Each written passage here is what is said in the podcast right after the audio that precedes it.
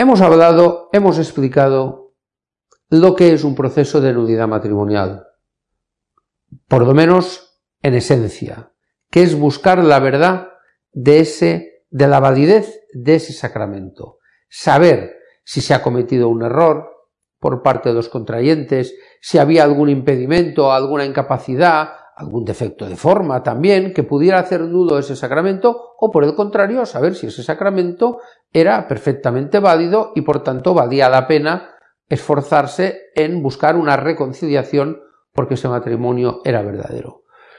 Hay un tema en, el, en todo proceso de nudidad matrimonial que es muy importante y que es muy necesario explicar correctamente, que es el consentimiento.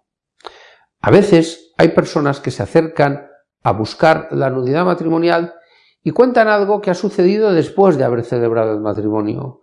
Por ejemplo, voy a poner un ejemplo muy sencillo. Dos personas se casan y al cabo de 20 años de estar casadas, uno, una de esas dos personas se dedica a beber demasiado. Bueno, pues eso es un motivo para buscar una curación, es un motivo para buscar una, una ayuda externa, pero no es un motivo de nudidad matrimonial. ¿Por qué? Porque lo que buscamos es si el consentimiento que se han dado esas dos personas en el momento en que se casaron, si ese consentimiento era pleno, era verdadero, o por el contrario tenía algún defecto, tenía algún algo que hiciera que no se hubiera dado con plena libertad o con pleno conocimiento. Por tanto, lo más importante en una nudidad matrimonial es averiguar ese consentimiento que en el momento de contraer, en un lugar determinado, en un momento histórico determinado y con una persona determinada, si ese consentimiento ha sido válido o no.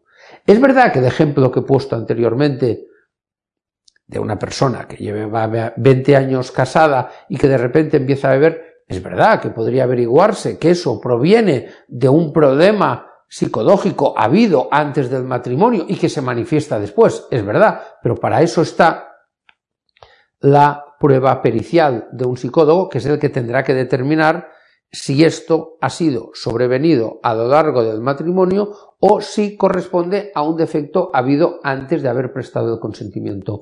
Pero lo que nos tiene que quedar muy claro es que el momento crucial para averiguar la verdad de la validez del sacramento del matrimonio es el consentimiento. Y repito porque es muy importante. El consentimiento que se han dado mutuamente los dos cónyuges en un momento histórico determinado en un lugar concreto y con una persona concreta. Con ustedes, Francisco Cardona.